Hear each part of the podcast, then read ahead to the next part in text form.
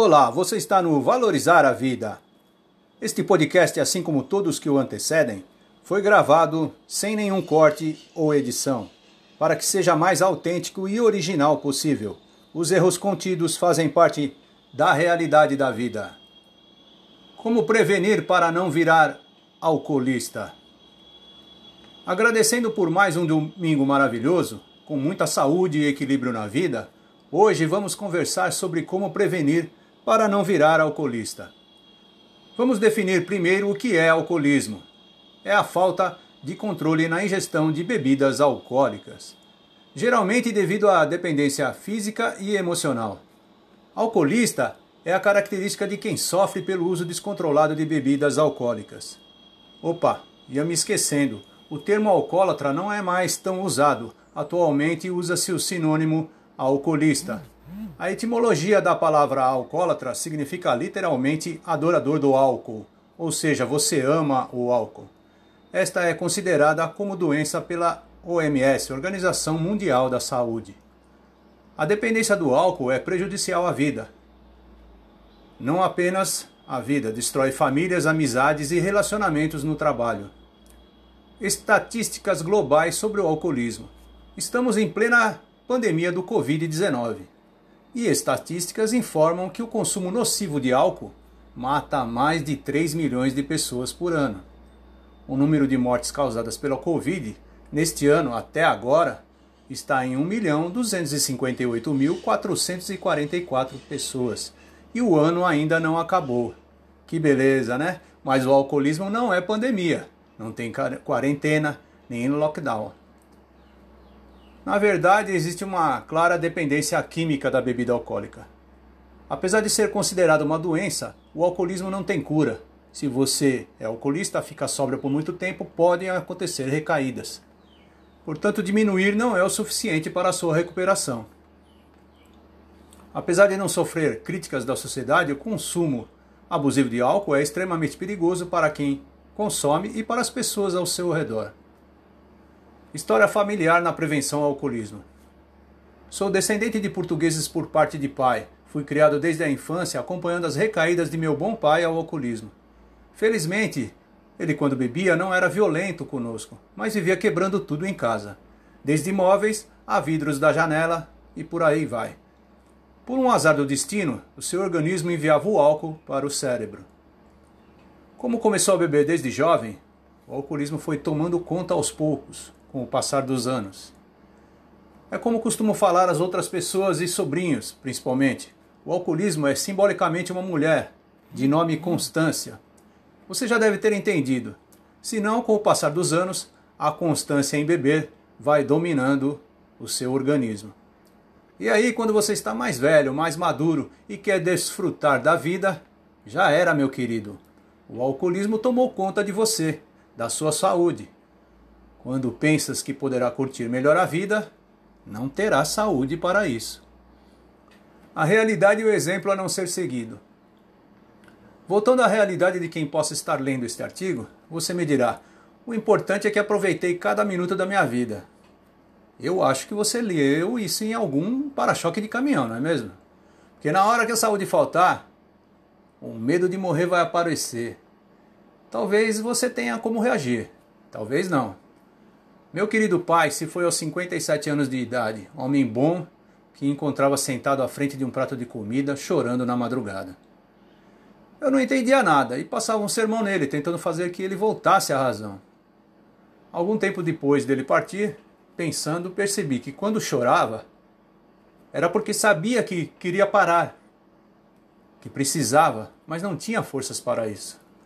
E foi assim que, desde pequeno, meu pai me deu este exemplo a não ser seguido e compreendi que eu não queria virar um alcoolista. E existem evidências de histórico familiar para o alcoolismo, ou seja, existe um fator genético. Quais os danos causados pelo alcoolismo à saúde? Vou citar apenas 10. São mais de 200. Doenças do fígado, problema problemas gastrointestinais, pancreatite, neuropatia periférica, problemas cardiovasculares, prejuízos cerebrais, disfunções imunológicas, anemia, osteoporose e câncer. Quem são os maiores prejudicados com, com o alcoolismo? Além de você, alcoolista, certamente, um dos maiores prejudicados é a estrutura familiar, que praticamente desmorona. Já citado acima, meu pai era alcoolista e foi internado apenas 13 vezes em hospitais para tratamento, que duravam no máximo três meses. Ele era internado em hospitais da rede pública e só permanecia por três meses para abrir vagas para outros. Na sua última internação, o médico me disse que a família tinha que fazer um tratamento. Para o alcoolista, a família reclama à toa. Todo mundo bebe. Só porque bebi, amanhã eu acordo, estou bom. Que povo doido, pensava o meu pai. Mas é isso que acontece. A família fica sem saber o que fazer para solucionar esse problema. Ela fica doente. Isso acontece tanto na família quanto no ambiente do trabalho, nas amizades, nos relacionamentos em geral. O que fazer para não virar alcoolista? Você, ao ler este artigo, dirá: falar é fácil, difícil é conseguir. Concordo plenamente. Mas sempre estará em você decidir o que fazer. E isto é em qualquer situação, não apenas no caso de bebidas alcoólicas, mas em tudo na vida. Já disse aqui, vovó Teresa, vovó Teresa sempre me dizia: você tem o que merece. É verdade, não importa o que você decidir, você não poderá fugir da máxima, pois foi você quem decidiu. Façamos agora uma observação religiosa. Convido a todos a pesquisar no livro sagrado da Bíblia aonde está escrito que é proibido beber. Calma, pessoal, não é meme não. Mas não existe citação na Bíblia proibindo o consumo de bebidas. Contudo, existe citação ao consumo elevado de bebidas e também citação a respeito da responsabilidade de todo cidadão cristão de bem. Não estou aqui para relatar que ninguém pode beber. Estou aqui para mais uma vez falar que o equilíbrio é a chave de tudo. O consumo moderado dentro de, dos limites que não venha prejudicar a saúde nem tampouco abalar a estrutura familiar é o ideal. No entanto, se você em todas as festas, comemorações, aniversários, churrascos e outros, sempre sai com uma lata de cerveja nas fotos, é melhor começar a pensar. A certeza para equilibrar a vida. Lembre-se da constância. Ao longo dos anos ela vai te derrubar. A bebida foi feita para desgustar, degustar. Não adianta, por mais que beba, você não vai acabar com o estoque. Se você é jovem, pode estar casado, com um bom emprego e tudo de bom na vida. Se daqui a alguns anos a constância te pegar, não diga que não avisei. Quem sabe não consiga com isso ver seus filhos se formarem. Talvez nem conheça seus netos. E já pensou? Se o organismo não for tão forte, e a saúde ruir mais cedo, trabalhou tanto e vai deixar tudo para o Big Richard. A esposa se cuidou, está bem de saúde e você preparou tudo para o Big. Brincadeiras à parte, lembre-se do equilíbrio. Você só tem a ganhar. E ficamos por aqui. Vamos à frase do dia. Durante toda a minha vida adulta, eu combati a doença do alcoolismo. Lamento profundamente minha recaída terrível. Mel Gibson e se você gostou deste artigo sobre como prevenir para não virar alcoolista, visite o nosso site. Lá tem muito mais. Confira. Ah, lembre-se de deixar seu comentário. Sua opinião é muito importante para nós. E até breve. Olá, você está no Valorizar a Vida. Este podcast, assim como todos que o antecedem, foi gravado sem nenhum corte ou edição, para que seja mais autêntico e original possível. Os erros contidos fazem parte da realidade da vida. Nunca diga odeio a minha vida. Agradecendo por mais um dia de primavera chuvoso, a terra agradece o trabalhador rural, o homem do campo também. Vamos polemizar a respeito sobre uma frase a ser evitada. Nunca diga odeio a minha vida. Odiar é um termo muito forte. Deve ser usado apenas quando realmente você tiver certeza do que sente. Porém, o melhor é evitá-la. Ódio é um sentimento intenso de raiva e aversão, antipatia, inimizade, repulsa, ou desejo de evitar, limitar ou destruir alguma coisa. Talvez você possa ter este péssimo costume de usar esta frase com frequência. Perceba se o ódio é mais presente em sua vida do que o amor. Então é melhor você ler este artigo com atenção e mudar o seu modo de pensar. Você já deve ter percorrido de automóvel ou ônibus algumas estradas, rodovias em viagens, não é mesmo? E notou que nenhuma delas é completamente reta. Pois é, a vida é assim também, feita de caminhos e estradas nem sempre retas, mas cheias de curvas, ladeiras, obstáculos, pontes. Em alguns dias você se sente bem, confiante, alegre, otimista. Em outros, não. Você se sente meio perdido ou como num sonho daqueles comuns a todos nós, quando está no topo de um prédio e começa a cair e acorda antes de chegar ao chão. Se sentindo triste, meio deprimido, desesperado, achando que até no sonho a vida não está fácil. Aí frequentemente você ouve sua voz dizendo: Como eu odeio a minha vida. Então se pega pensando que ela não vai melhorar.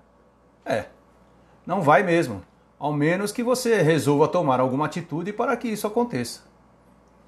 Compreenda porque você pensa que odeia sua vida. Eu sei que você vai achar que é bobagem, mas experimente algumas dicas a seguir. Quando você compreender o, o porquê usa esta frase, a razão deste sentimento, estará melhor preparado para mudar esta situação. Analisar a sua vida, tudo e todos ao seu redor, irá ajudar a avaliar os motivos que o faz usar esta frase com frequência. Conhecer suas dúvidas, seus sentimentos negativos de pesar serão fundamentais para tomar as atitudes necessárias para mudar o seu pensamento. Descubra o que é interessante e mantenha um hobby. Quando passamos uma boa parte do nosso tempo nos ocupando com coisas que gostamos de fazer, nossos pensamentos positivos nos alimentam. Nossas emoções permanecem positivas, aumentando a nossa autoestima e confiança. Além do mais, você descobre que trilhar um caminho profissional direcionado aos seus interesses e assuntos que lhe são prazerosos é uma saída para mudar e alterar a frase usada com frequência. Manter um hobby é sempre fazer atividades que gosta e é o melhor caminho para a mudança. Primeiramente, vamos aos fatos. Você sabe a realidade é como ela é, não tem como mudar. Comece então a analisar sua vida atualmente, sua casa, o ambiente onde mora, o seu trabalho, a sua profissão, sua família, seus familiares, suas amizades e até os seus momentos de lazer. Você sabe que tudo isso é como é, então aceite-os como são e dê a cada um deles o devido valor, nem mais e nem menos. Saiba quais são os seus sentimentos em relação a eles. Se quiser, escreva sobre eles. Tenha plena consciência do que é negativo e positivo. Deixe os sentimentos negativos para trás. Aprenda com eles. Então deixe-os ir. Analise seus fracassos e escreva o que poderia ter feito para mudar a situação. Agora utilize estas informações para nutrir seus pensamentos positivos e comece a mudar a sua vida. Resolva quais pessoas, fatos ou coisas deve deixar para trás, deixar ir. Saiba o que você não fez e até gostaria de fazer. E imediatamente trace seus objetivos, suas metas, mantenha o foco e em pequenos passos comece a concretizar os seus sonhos antigos. Não odeie sua vida, peça ajuda. E se você mesmo assim ainda não tenha encontrado uma solução, pedir ajuda é natural. A ajuda pode vir de algum amigo antigo, de confiança, um familiar, ou você pode procurar uma ajuda profissional. Embora muitas vezes seus familiares ou amigos não tenham condições ideais para lhe ajudar, cabe então vir de um profissional a ajuda que você necessita. Ele é imparcial e com habilidades necessárias para analisar a situação, e com isso ajudá-lo a modificar o seu pensamento e mudar para melhor. Um profissional foca apenas na solução para o seu problema, se preocupa em ouvir, avaliar as informações e direcioná-lo para resolver a situação, substituindo seus sentimentos negativos de ódio por sentimentos positivos de alegria e amor, por exemplo. E a que conclusão chegamos? Para que ocorra alguma mudança, é preciso agir. Você tem que tomar atitudes para aumentar sua autoestima, confiança, mesmo que com uma ajuda de profissional. Estas medidas o guiarão para rotinas positivas, pensamento e vida positivos, mas não esqueça que pode demorar algum tempo. Se você não mudar seus pensamentos, provavelmente esta sensação negativa de sentir que odeia sua vida aumentará com o passar do tempo. Apenas agindo, tomando atitudes, é que você conseguirá alterar as coisas, com pensamentos positivos, invertendo esta situação. Supere o que é negativo na sua vida, na sua mente, e construa a partir daí uma vida positiva e edificante. Pois é, odiar é um termo muito forte, tem uma conotação negativa de origem. E mais uma vez passamos a você que o equilíbrio é a chave de tudo na vida. Você não vai deixar de ter pensamentos negativos. O que você deve compreender é o que está em nossa natureza, desde antes do nascimento. Nosso sistema de valorização dos pensamentos é confuso. Você deve saber que valoramos mais tudo o que é negativo. Isto vem dos tempos das cavernas, quando sempre estávamos em perigo. Não desfrutávamos por muito tempo os pensamentos positivos, pois logo algo negativo poderia acontecer a qualquer momento. Veja a nossa sociedade como é. Toda a informação que você recebe, as notícias nos jornais, noticiários na televisão, escreva quantas notícias positivas e quantas negativas. Você vai se surpreender. Então, equilibrar esta balança é conosco. Valorizar e desfrutar mais dos pensamentos positivos. Dar o devido valor aos pensamentos negativos, aprender com eles e simplesmente entender que fazem parte da vida, da realidade. Só isso, são fatos. Deixe-os ir. E ficamos por aqui. Vamos à frase do dia. Só se pode viver perto de outro e conhecer outra pessoa, sem perigo de ódio, se a gente tem amor. Qualquer amor já é um pouquinho de saúde, um descanso na loucura. Guimarães Rosa. E se você gostou deste artigo sobre a frase Nunca diga odeio a minha vida, visite o nosso site. Lá tem muito mais. Confira. Ah, lembre-se de deixar seu comentário. Sua opinião é muito importante para nós. E até breve.